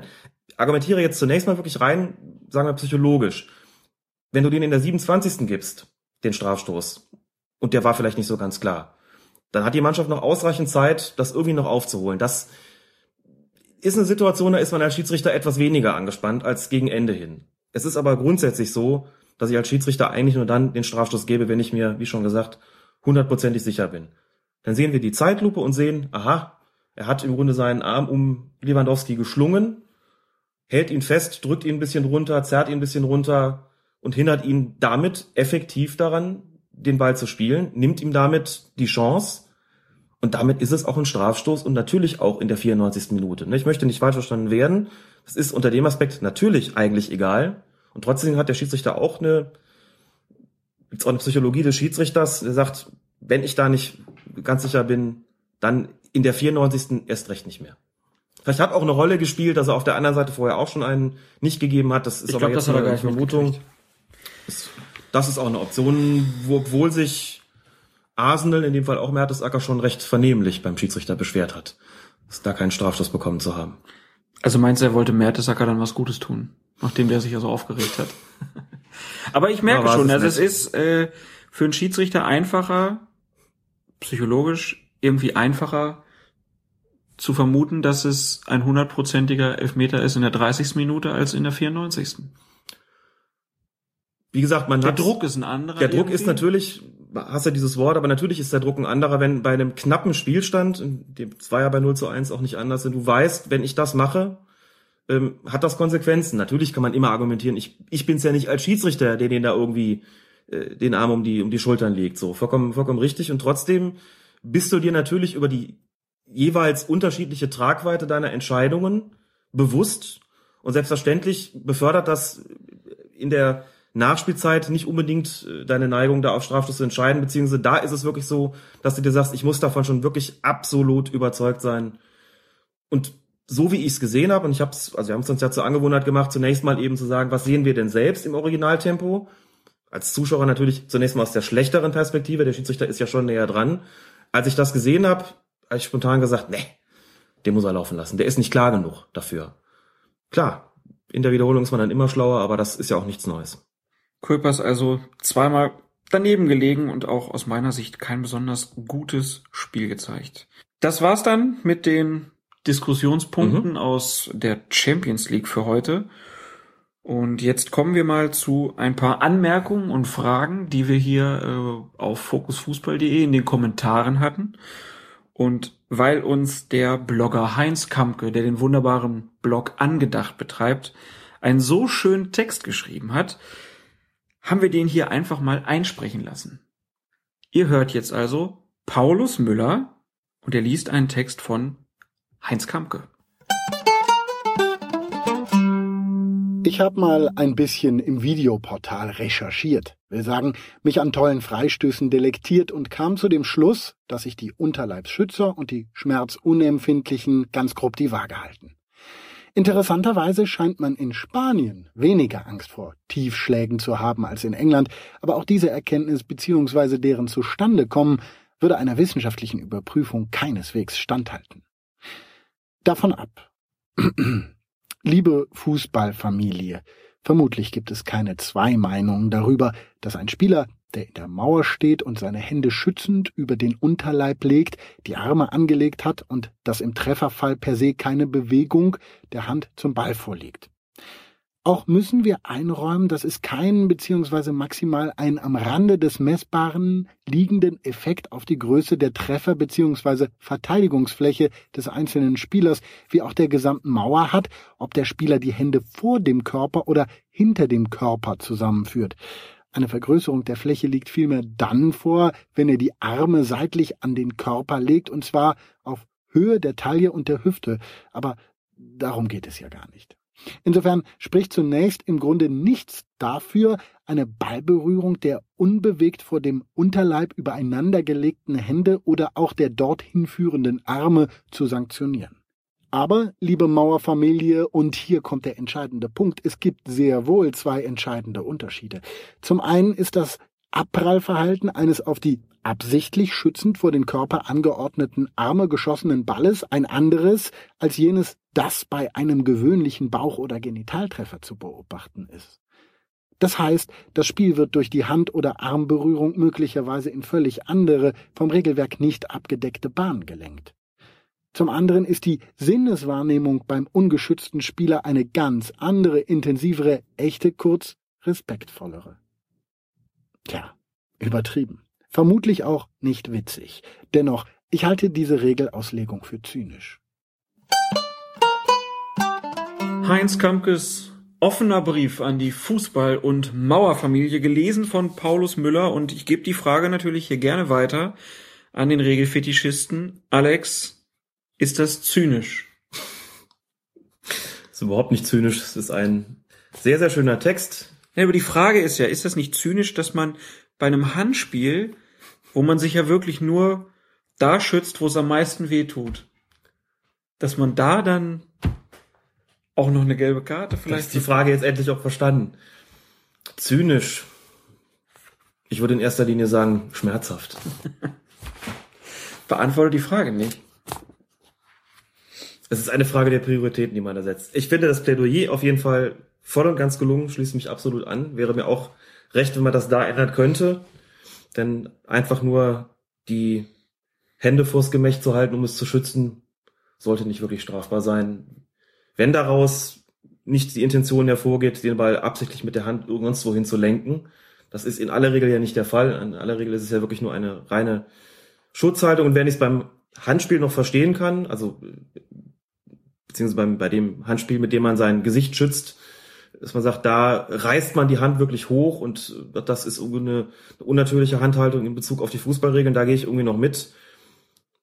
Aber seine Eingeweide zu schützen, ich glaube, das muss nicht zwingend strafbar sein. Und insofern finde ich das Plädoyer auch sehr gelungen. Vielleicht ist es auch zynisch. Aber es ist so oder so, ob zynisch oder nicht, das Plädoyer finde ich ganz ausgezeichnet. Das auf jeden Fall. Vielen Dank dafür und vielen Dank an Paulus, der das so schon eingelesen hat. Dann hat Gabo sich gemeldet, hat zwei Anliegen. Folgendes geschah bei einem Meisterschaftsspiel unserer dritten Mannschaft in der Kreisliga B. Gegen den Tabellenletzten gab es einen lockeren 14 zu 0 Sieg, der nicht weiter in Erinnerung geblieben wäre, hätte der Schiedsrichter den zwischenzeitlichen Treffer zum 4 zu 0 etwa in der 15. Minute nicht anerkannt. Was war passiert? Ein Spieler aus unserem Team lief nach einem langen Ball allein auf den rausgelaufenen Torwart zu und umspielte diesen etwa 20 Meter vor dem Tor. Den restlichen Weg zum Tor lief er unbedrängt bis zur Torlinie, stoppte dort den Ball, begab sich auf alle Viere und beförderte ihn mit dem Kopf über die Linie. Der Schiedsrichter verweigerte dem Treffer die Anerkennung und gab Abstoß. Seine Begründung, diese demonstrativ arrogante Ausführung des Tores entspreche nicht dem Fairplay-Gedanken. Man habe sich gegenüber einem derart unterlegenen Gegner nicht so abschätzig zu verhalten. Jetzt die Frage, ist am Verhalten des Schiedsrichters in dieser Situation irgendetwas regulär gewesen? Absolut, es war vollkommen richtig, den Treffer nicht zu geben. Denn das ist in der Tat eine Verhöhnung des Gegners, das macht man nicht. Es gibt sicherlich Grenzfälle, also er hätte da noch mit dem Ball ein bisschen tändeln können, das ist alles nicht das Problem. Aber in dem Moment, wo er sich auf alle Viere begibt, also in eine völlig unnatürliche Haltung in dem Moment auch, und den Ball da irgendwie so reinspielt, wie er es offensichtlich auch getan hat, ist es eine Unsportlichkeit gegenüber dem Gegner, eine Respektlosigkeit, die in der Tat zu ahnden ist. Und weil dem so ist, weil es eine Unsportlichkeit ist, kann es natürlich, und da hört die, das, das reguläre Verhalten des Schiedsrichters dann leider auf, natürlich nicht mit einem Abstoß zu ahnen, sondern mit einem indirekten Freistoß, den es immer dann gibt, wenn eine Unsportlichkeit vorliegt. Und zwar muss, sie, muss es diesen indirekten Freistoß am Ort der Unsportlichkeit geben, sprich dort, wo der Spieler den Ball dann auf allen Vieren äh, ins, ins Tor buxiert hat. Verwarnung, indirekter Freistoß wäre richtig gewesen. Das Tor zu annullieren war aber auf jeden Fall, wenn es so passiert ist, wie es hier geschildert ist, auf jeden Fall korrekt. Die Begründung demonstrativ arrogant ähm, lese ich da auch, also das war offenbar ein wörtliches Zitat vom, vom Schiedsrichter. Ähm, das lese ich da auch raus, das äh, dürfte auch so gewesen sein. Also richtiger Gedanke, aber falsche Spielfortsetzung. Aber auch nicht weiter wild, ob man Nein. einen Abstoß oder indirekten Vollkommen Freistoß gibt. Ja. Aber Gabo, du kannst Vielleicht gab es auch einen indirekten Freistoß, das vermag ich natürlich nicht zu sagen. Also die Spielfortsetzung, nein, der Ort der Spielfortsetzung ist äh, während beiden Fällen nahezu identisch beim Abstoß und beim indirekten Freistoß in diesem Fall. Möglicherweise hat der Schiedsrichter den Arm oben gehabt, um den indirekten anzuzeigen. Und, ähm, Gabo hat es nicht gesehen. Also ich weiß es wie gesagt nicht. Vielleicht hat er mit dem Schiedsrichter auch gesprochen. Er hat gesagt, Abstoß. Sollte Abstoß gegeben haben, war es verkehrt. Hätte indirekter sein müssen. Ähm, aber wie gesagt, beim, beim indirekten Freistoß ist es so, wenn den die angreifende Mannschaft ausführt und der ist im Torraum, dann wird er auf die Torraumlinie gelegt. Bei der verteidigenden Mannschaft ist es so, da wird er dort ausgeführt, wo die Unsportlichkeit stattgefunden hat. Aber sie dürfen ihn natürlich dann auch auf die 5-Meter-Raumlinie legen. Genau wie beim Abstoß. Insofern wäre das da zu verwechseln und womit du auf jeden Fall recht hast, die verteidigende Mannschaft kommt in Ballbesitz und damit ähm, ist die Sache erledigt. Ich weiß jetzt gar nicht so genau, ob er eine Verwarnung bekommen hat. Wenn ich es richtig sehe, hat der Spieler die Verwarnung nicht bekommen. Das müsste man sozusagen noch wissen, denn die wäre verpflichtend. Wenn ich den Treffer zurücknehme, dann muss ich auch verwarnen. wie gesagt, wegen der Unsportlichkeit und kann ich einfach nur sagen, gilt nicht, Abstoß. Das funktioniert nicht. Also, Gerbo, dann sagt deinem Mannschaftskameraden dann einfach mal, so geht's nicht und völlig zu Recht hast du dieses Tor aberkannt bekommen. Gerbo hat dann noch eine zweite Frage und zwar betrifft die die Vorbereitung der Schiedsrichter in der Bundesliga auf Spieler, die der deutschen Sprache nicht mächtig sind. Wie verhält sich ein Schiedsrichter hier? Generell beschäftigt man sich mit den Spielern im Vorfeld auch diesbezüglich und wie läuft das im Spiel ab? Wenn man etwas in deutscher Sprache sagt, das der Spieler nachweislich nicht versteht, kann dieser sich hinterher darauf in irgendeiner Form berufen, wenn es beispielsweise um die Reduzierung einer Sperre geht? Fangen wir mal hinten an.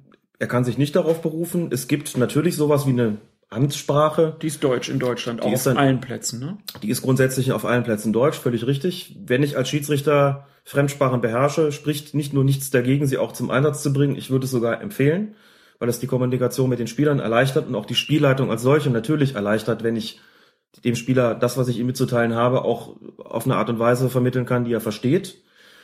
Er kann es natürlich nicht mit von mir verlangen, dass ich mit ihm jetzt Englisch spreche oder Türkisch oder was auch immer. Wie man sich darauf vorbereitet in der Bundesliga, müssten wir wahrscheinlich am ehesten Sascha Stegemann fragen.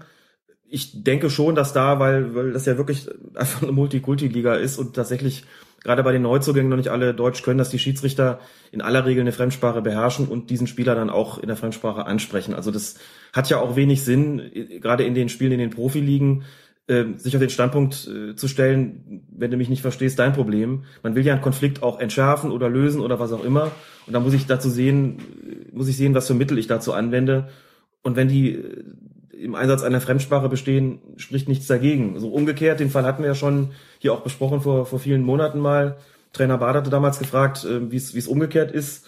Ähm, was ist denn, wenn man von einem Spieler in der Sprache angegangen wird, die man selbst nicht versteht? Und hatte damals ja auch gesagt, kommt halt immer drauf an. Ich kann dann natürlich nicht, äh, also ihm eine rote Karte zeigen, weil er mich beleidigt hat, aber die, äh, die Aggressivität spielt natürlich dann dabei eine Rolle. Also wenn der mir eine Unverschämtheit ins Gesicht zischt, in einer ganz, äh, einem ganz ruhigen Ton, aber trotzdem, dann wird nicht viel dabei passieren. Und wenn er mich anbrüllt, ähm, dann ist das nie freundlich und zieht auch Sanktionen nach sich. Aber wie gesagt, wenn man die Möglichkeit hat, mit den Spielern zu kommunizieren, sollte man das tun. Und es gibt ja immer auch noch die Möglichkeit der Körpersprache, sprich der Mimik und Gestik. Und die ist ja nun wirklich international. Also selbst wenn der nicht versteht, was ich ihm da jetzt gerade sage, wird er an meiner Gestik schon merken, hier ist Feierabend, das begreift er schon, mit absoluter Sicherheit. Hoffentlich damit beantwortet. Und wenn wir mal wieder einen Bundesliga-Schiedsrichter vor dem Mikrofon haben, dann werden wir diese Frage nochmal stellen. Dann hat sich Jean-Luc gemeldet. Er bezieht sich auf ein Spiel von Manchester United gegen Stoke City.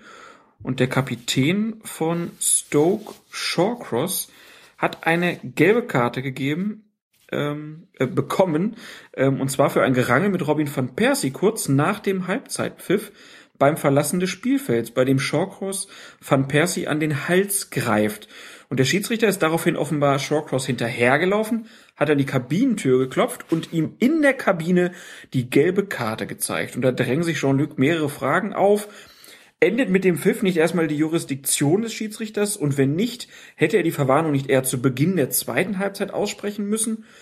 Weiterhin die Frage, muss eine Verwarnung nicht öffentlich passieren? Und mal weitergesponnen, wäre Shawcross zur Halbzeit ausgewechselt worden und unter die Dusche geflüchtet oder vielleicht auch gleich in sein Auto, hätte der Schiedsrichter ihm dann mit der gelben Karte auch bis ins Badezimmer oder hinter das Lenkrad folgen können oder folgen müssen? Bis wohin und wann genau kann ich denn als Schiedsrichter noch gelbe Karten überbringen? Viele Fragen, aber alle relativ fix zu beantworten. Und ich tue das unter Heranziehung der Antworten unseres Hörers David. Der hat in der Kommentarspalte sich dazu geäußert zu diesen Fragen, hat das auch absolut korrekt getan. Auf die Frage, ob mit dem Pfiff nicht erstmal die Jurisdiktion des Schiedsrichters endet, also die Strafgewalt.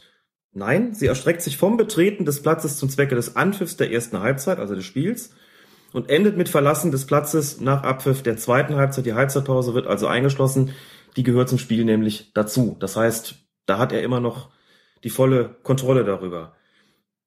Da war die nächste Frage, hätte er die Verwarnung nicht eher zu Beginn der zweiten Halbzeit machen müssen? Hätte, muss aber nicht. Persönlich denke auch, dass es richtig gewesen ist, die so schnell wie möglich ähm, zu zeigen und dazu auch die Kabine aufzusuchen, wenn es nun gar nicht anders geht. Wenn er ihn also nicht mehr im Kabinengang erreicht, dann muss er halt klopfen und das, ihm das mitteilen.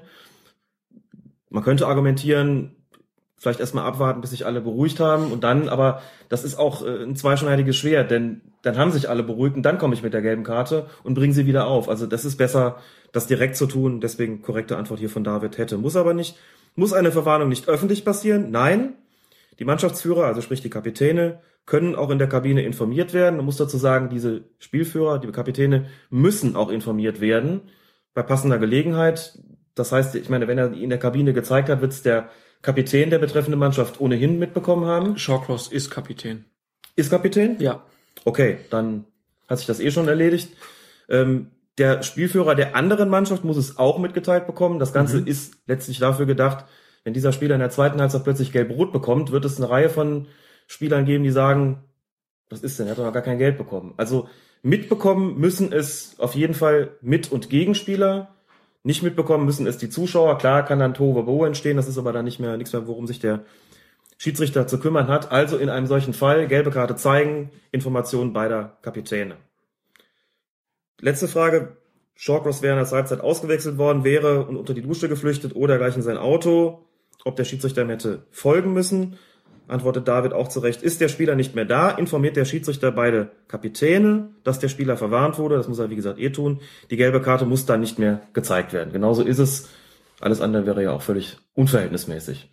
Also vielen Dank, David, für die Antwort. Ganz großartig, kürzestmöglich. Ich rede ja immer so viel. Ähm, hast alles Notwendige dazu gesagt.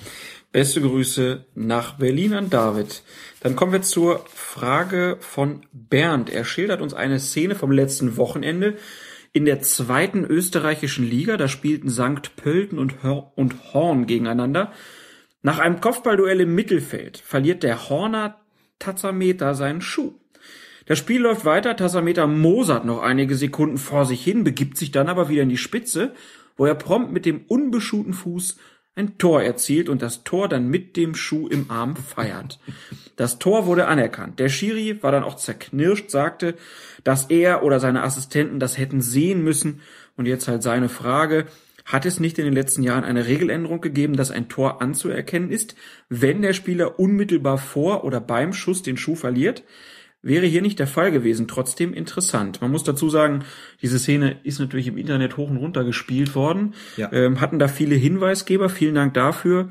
Aber der Bernd, der hat es ja so schön formuliert und noch eine schöne Anschlussfrage geklärt. Also jetzt erstmal zur aktuellen Regel. Ist das regelkonform, wenn man ohne Fußballschuh da vorne rumläuft und ein Tor erzielt? Nein, ist es nicht. Warum denn nicht? Steht ja auch schon in der ähm, Frage von Bernd drin, dass der Schiedsrichter selbst zerknirscht gewesen ist, weil es ein Verstoß gegen Regel 4 ist, die Ausrüstung der Spieler. Da steht klar drin, dass die Schuhe dazugehören und da steht auch klar drin, dass ohne Schuhe nicht gespielt werden darf. Und auch nicht nur mit einem Schuh. Es ist auch völlig gleichgültig, ob er das Tor dann letztlich mit dem unbeschuhten, schönes Wort, oder beschuhten Fuß erzielt hat. In beiden Fällen ungültig, völlig richtig. Was geändert worden ist, irgendwann in den letzten Jahren, ohne dass ich jetzt ad hoc sagen könnte, wann genau ist, die Sache mit der gelben Karte. Es ist lange Zeit so gewesen, dass das Spielen ohne Schuh auch mit einer Verwarnung bestraft wurde. Das heißt, in dem konkreten Fall, wir haben ja jetzt schon festgestellt, es ist irregulär, es hätte einen indirekten Freistoß geben müssen. Das Spielen ohne Schuhe zieht einen indirekten Freistoß nach sich, und zwar dort, wo er dann in dem Fall ähm, den Ball berührt hat, wenn es der Schiedsrichter, auch wenn es der Schiedsrichter da nicht gesehen hat, wenn er das gemerkt hätte in dem Moment, der äh, schießt denn da rein, hätte eigentlich spätestens unterbrechen müssen. Wunder ja auch schon vorher, hat aber wahrscheinlich nicht gesehen. Da gibt es einen indirekten Freistoß und keine gelbe Karte mehr. Das war lange anders. So, das zunächst mal. Die Ausnahme, die er anspricht, ist, wenn ein Spieler unmittelbar vor der Torerzielung einen Schuh verliert und dann ein Tor schießt, dann ist dieses Tor tatsächlich gültig. Unmittelbar heißt wirklich praktisch mit dem, mit dem Angriffszug. Also Flanke kommt rein, es kommt vielleicht irgendwie zu einem Zweikampf, in dem der Spieler unabsichtlichen Schuh verliert, das ist auch noch wichtig, aber wann verliert man schon mal absichtlichen Schuh? Tut man sich auch keinen Gefallen mit. Und den Ball dann praktisch im Nachsetzen ins Tor stochert. Dann wäre das Tor anzuerkennen, aber hier, das steht ja auch schon in der Frage mit drin, ist eine ganze Zeit vergangen. Der hat den irgendwo im Mittelfeld verloren, ist dann mit einem Schuh nach vorne gelaufen. Also das ist mit unmittelbar natürlich nicht gemeint. Und insofern äh, hätte das Tor nicht zählen dürfen. Wir sind dann noch gefragt worden auf Twitter, ob hier nicht in gewisser Weise ein Regelverstoß vorliegt. Da wird es jetzt wieder tricky. Ich fand die Frage sehr interessant. Also ob das jetzt nicht was ist, wo der Verein einen Einspruchsgrund ähm, hätte. Und das ist wieder ganz interessant. Wir haben uns ja viel darüber unterhalten im Zuge dieser Phantomtor-Debatte über Regelverstöße. Ist es einer oder ist es keiner? Und Regelverstoß liegt ja immer dann vor, wenn ich etwas beurteile und darauf die falsche Regel anwende. Das würde hier aber voraussetzen, dass ich als Schiedsrichter erkenne, dass der nur mit einem Schuh gespielt hat und das Tor aber trotzdem anerkenne, obwohl, also weil ich der Meinung bin, ähm, dass das eine zulässige Spielweise ist. Dann hätte ich die Regel sozusagen falsch angewendet. Das hat Motto, Motto, nie davon gehört, dass das nicht statthaft ist, das Tor zählt. Dann wäre es ein Regelverstoß. Wenn der Schiedsrichter das in der Situation aber gar nicht gemerkt hat, kann er ja gegen keine Regel verstoßen haben, faktisch, denn das ist ihm ja einfach nur entgangen. Hat gedacht, das ist ein reguläres Tor, weil er mit beiden, weil er an beiden Füßen noch Schuhe gehabt hat. Das geht für mich aus der Frage auch nicht hervor. Steht der Schiri war auch zerknirscht, aber also offenbar ja dann nicht in der Situation. Er wird es nicht gesehen haben, dass ein Schiedsrichter in der österreichischen äh, zweiten Liga ähm, nicht weiß, dass man mit einem nur mit einem Schuh kein nicht spielen darf. Das schließe ich schlichtweg aus. Das heißt, es wird ihm entgangen sein und dann wird auch kein Regelverstoß vorgelegen haben. Das heißt, ein Einspruch gegen die Spielwertung dürfte sich hier höchstwahrscheinlich erübrigen. Ist Oder er dürfte auch, chancenlos sein. ist dann auch egal, äh, ob ich dann das Tor mit dem beschuten oder mit dem unbeschuten Ist egal. Fuß. Man muss an beiden Füßen Schuhe tragen. So ist es. beschut ins Spiel. Dann kommen wir zur zwei Geschichten, die uns der Andreas geschickt hat. Andreas äh, hat sich in den Kommentaren gemeldet, ist auch bei Twitter unterwegs als Hoffmann mit Doppel A. Und er schreibt erstens, heute gab es in der einschlägigen Boulevardpresse eine Meldung zu einem Ligaspiel in Argentinien. Dort wurde ein Spieler bereits vor dem Anpfiff verwarnt, weil er seinen Hund mit an den Spielfeldrand gebracht hatte.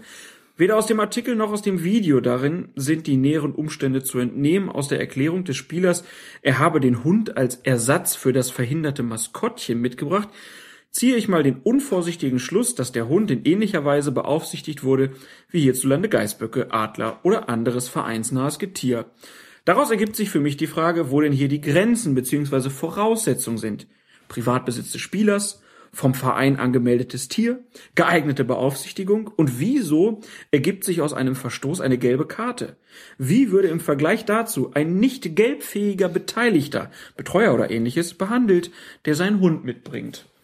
Also fangen wir erstmal damit an, ist das überhaupt rechtens, dass ein Schiedsrichter jemanden die gelbe Karte zeigt, weil er einen Hund mit am Spielfeldrand hat? Nicht, dass ich wüsste. Mir fiel auch kein Grund ein, ehrlich gesagt. Also Unsportlich. klar muss das Tier, ja, aber wem, wem Indirekter? Freistoß, hier direkt. Indirekter Freistoß gegen den Hund, genau. Ähm, ich wüsste jetzt nicht, worin die Unsportlichkeit bestehen sollte. Schon gar nicht dann, wenn der Hund beaufsichtigt gewesen ist. Ansonsten könnte ich ihm doch unterstellen, dass, das, äh, dass er damit Mit- und Gegenspieler gefährdet und den Schiedsrichter und überhaupt. Das äh, wäre dann noch äh, einzusehen. Aber wenn wir davon ausgehen, dass der beaufsichtigt gewesen ist, entfällt jeglicher Grund für eine gelbe Karte. Und damit auch jeglicher Grund, also anders sozusagen für die anderen Fragen, wo die Grenzen sind, Privatbesitz des Spielers vom Verein angemeldetes Tier und sowas, ehrlich gesagt, weiß ich auch nicht. Das müsste man mal die DFL fragen. Ja, müsste man die ob DFL der, fragen. Ob der, ob der Geisbock Genau. eine, eine eigene Ja. Genehmigung hat, ob der eine bestimmte Schulung muss, was so ein Adler, ob der angebunden ist oder ob der frei fliegen darf. Das müsste man mal die DFL vielleicht fragen. Die müsste ich- ja sowas festlegen. kann mir in Deutschland, wo alles verrechtlicht und geregelt ist, nicht ernsthaft vorstellen, dass es dazu keinen Paragraphen gibt, der irgendwie festlegt, dass diese Tiere in jeder Form unschädlich sein müssen. Das heißt, unter Beaufsichtigung und wahrscheinlich je nach Tierart auch irgendwie noch. Ich glaube, die Braunschweiger wollten auch irgendwie mal, äh, also ich glaube, sie hatten sogar mal einen, einen kleinen, äh, die haben ja den Löwen als Wappen und Ja. hatten, glaube ich, mal sogar einen Löwen im Stadion. Wollten das auch, glaube ich, sogar mal einführen, aber ich glaube, dass daraus ist dann nichts geworden. Warum müsste ich jetzt noch mal recherchieren? Mhm. Aber das ist natürlich auch klar, ob ich nur einen Geißbock da habe oder einen Tiger, Mhm. ist schon ein Unterschied.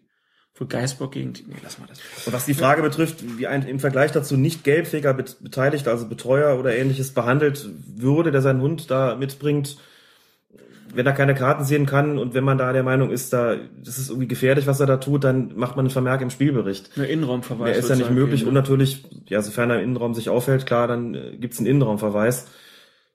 Aber das ist, wie gesagt, also davon habe ich ehrlich gesagt auch nie was gehört. Und solange die Viecher nicht gefährlich sind, sondern angeleint und irgendjemand da steht, der mir das Gefühl vermittelt, dass er darauf aufpasst, da, also dann gibt's für mich keinen Anlass, da in irgendeiner Form Sanktionen zu ergreifen. Andreas hatte dann noch eine zweite Frage, die ihn wohl schon länger bewegt hat. Es geht um den Ort, von dem aus ein Einwurf ausgeführt wird. Meiner Wahrnehmung nach ist es übliche Praxis, dass der einwerfende Spieler sich weiter nach vorne mogelt, bevor er einwirft. In der Summe durchaus um mehrere Meter.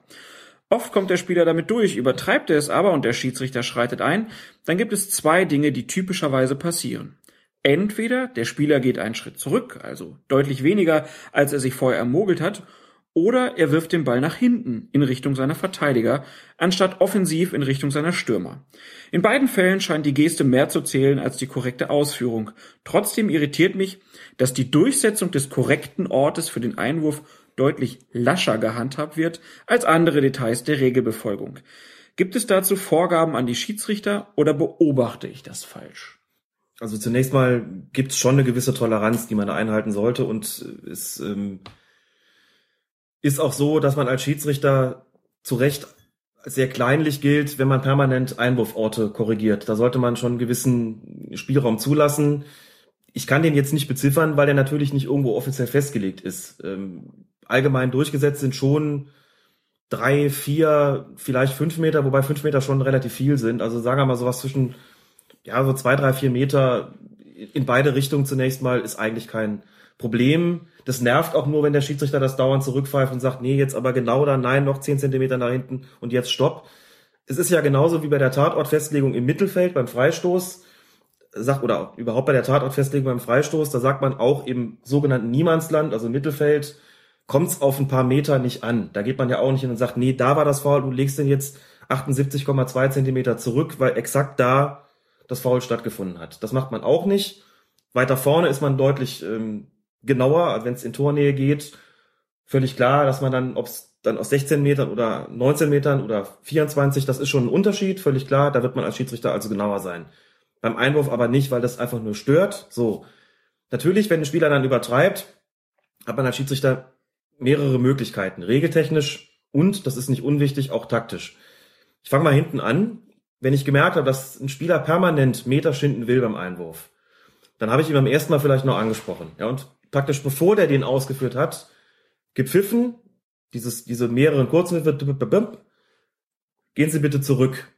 So, und dann möchte ich von dem zumindest ähm, sehen, er sagt ja hier, dann geht er vielleicht nur einen Meter zurück, aber nicht bis an den richtigen Ort. Das würde mir als Schiedsrichter normalerweise reichen. Da würde ich auch sagen, die Geste genügt mir da. Also der soll auf eine Distanz gehen, wo ich sage, das ist jetzt noch im Rahmen meiner Toleranz, im Rahmen meines Spielraums beim Einwurf. Damit kann ich leben.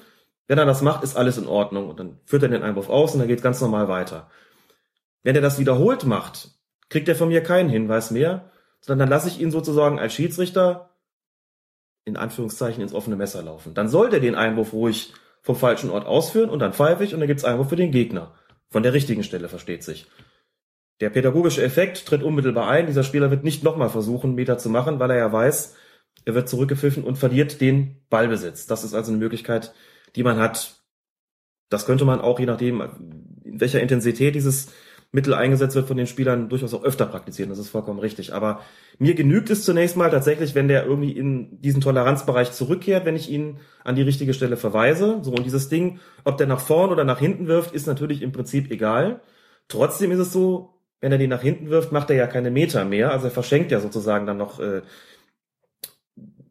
Raum, Spielraum für seinen Angriffszug auch da ist es in der Tat so, dass ich sagen würde, gut, dann ist sozusagen dieser Effekt ja verpufft, was nichts daran ändert, dass der Einwurf grundsätzlich von der Stelle ausgeführt werden muss, an dem der Ball auch ins Ausgegangen ist.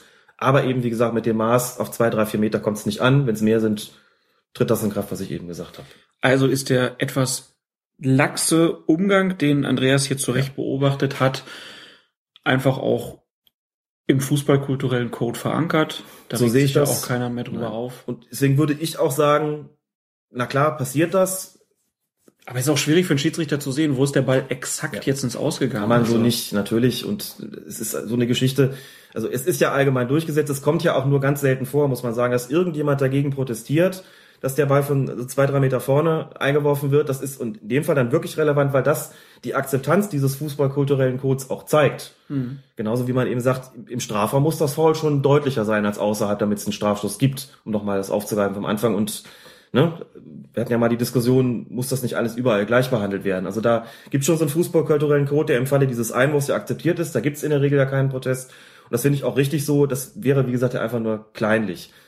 Ich habe die taktischen Mittel. Ich kann als Schiedsrichter durchaus auch, wenn ich mal das Gefühl habe, ich möchte das Spiel beruhigen, weil es gerade sehr hektisch ist, kann ich beim Einwurf vielleicht schon mal kleinlicher sein und sagen, jetzt gehst du noch mal zwei Meter zurück. Ihr seid so durchtrieben, ihr Schiedsrichter. Nein, es ist einfach, wir versuchen positiv aufs Spiel einzuwirken und das kann in so einem Fall beim Einwurf auch mal eine Gelegenheit sein, wenn man sagt, kommt mal zur Ruhe und jetzt gehst du noch mal zwei Meter zurück und dann kommen alle in Position, das Spiel beruhigt sich, die Gemüter beruhigen sich ein bisschen, dann ist es ein wirksames Mittel und ich habe auch noch den exakt richtigen Einwurfort durchgesetzt. Also bietet dem Schiedsrichter einiges an taktischen Möglichkeiten.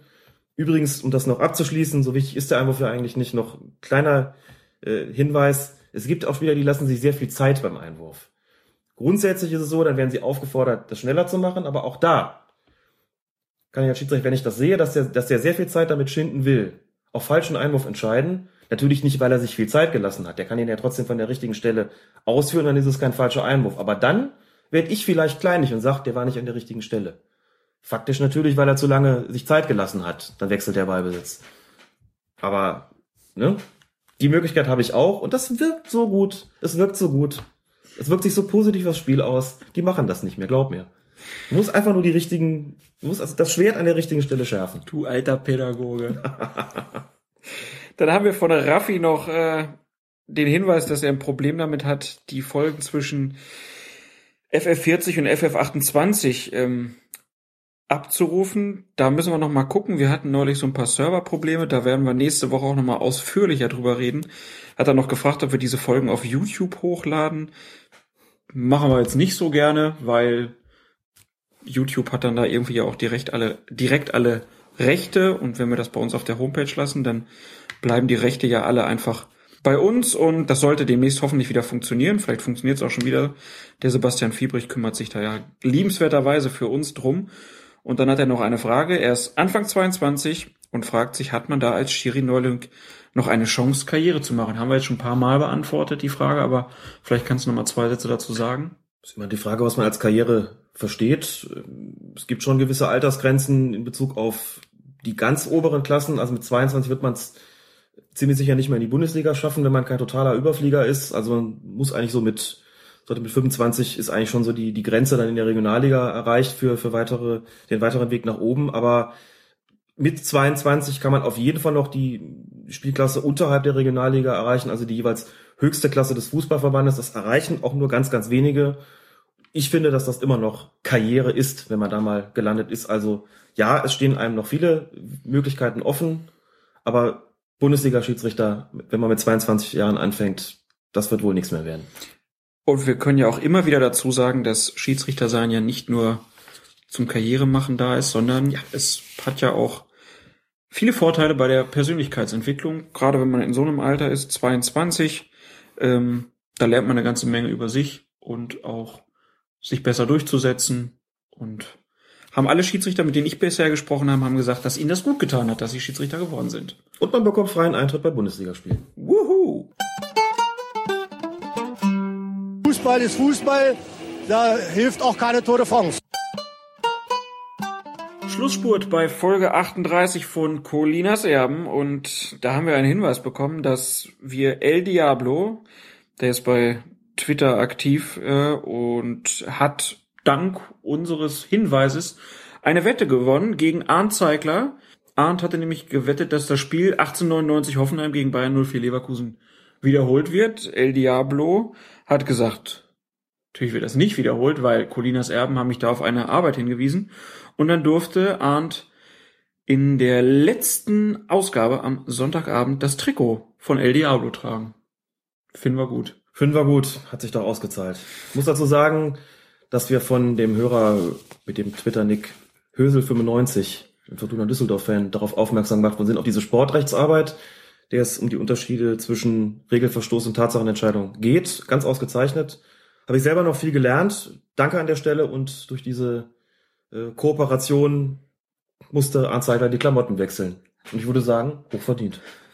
Ja, sah sehr gut aus. Nächstes Mal würde ich sagen, sollte die Wette sein, dass Arndt dann mal im Schiedsrichtertrikot da sitzt. Hat er, glaube ich, auch noch nie gemacht. Sehr gute Idee. Und wo wir bei den Schiedsrichtern sind, es gibt ja jetzt dieses Elf Freunde Sammelalbum für Fußball Klassiker. Und das bekommt man dann ja so am Kiosk irgendwie und guck da mal durch.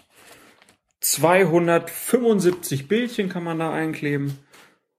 Und ich war ein bisschen enttäuscht, weil im gesamten Heft ist nur ein einziges Foto von einem Schiedsrichter. Genau. Wenn, wir's, wenn wir es richtig gesehen haben jetzt beim Kann Durchschauen. natürlich sein, dass wir es übersehen haben, aber so ein Schiri alleine ist auf jeden Fall nicht dabei. Und es ist nur einmal dieses Sportfoto des Jahres war es, meine ich, damals, ähm, wo Toni Schumacher auf Dieter Pauli traf und die beiden wirklich Nase an Nase da stehen. Fantastisches Bild auf jeden Fall, aber natürlich das einzige Bild, wo man Schiedsrichter zu sehen ist und in dem ganzen Heft kein Einfelder, kein Osmas, kein Krug, kein Merck, kein Meier, kein Kienhöfer, nix. Also, wir können dieses Heft leider nicht empfehlen. Alex, dann packe ich hier die Zettel schon mal zusammen. Bedanke mich ganz herzlich. Ich habe zu danken. War wieder sehr schön und euch noch einen schönen Abend und hoffentlich bis zum nächsten Mal. Oh, was für ein Auftakt! Haben Sie das gesehen? Oh, ist das gefährlich. Colinas Erben. Der Schiedsrichter-Podcast. Ratschige, was ist das für ein Text? Liebe Fußballfamilie. Liebe Fußballfamilie. Vermutlich gibt es keine zwei Meinungen darüber, dass ein Spieler, der in der Mauer steht und seine Hände schützend über den Unterleib legt, die Arme angelegt hat und das im Trefferfall per se keine der Satz, der Satz ist nicht zu verstehen. Ja.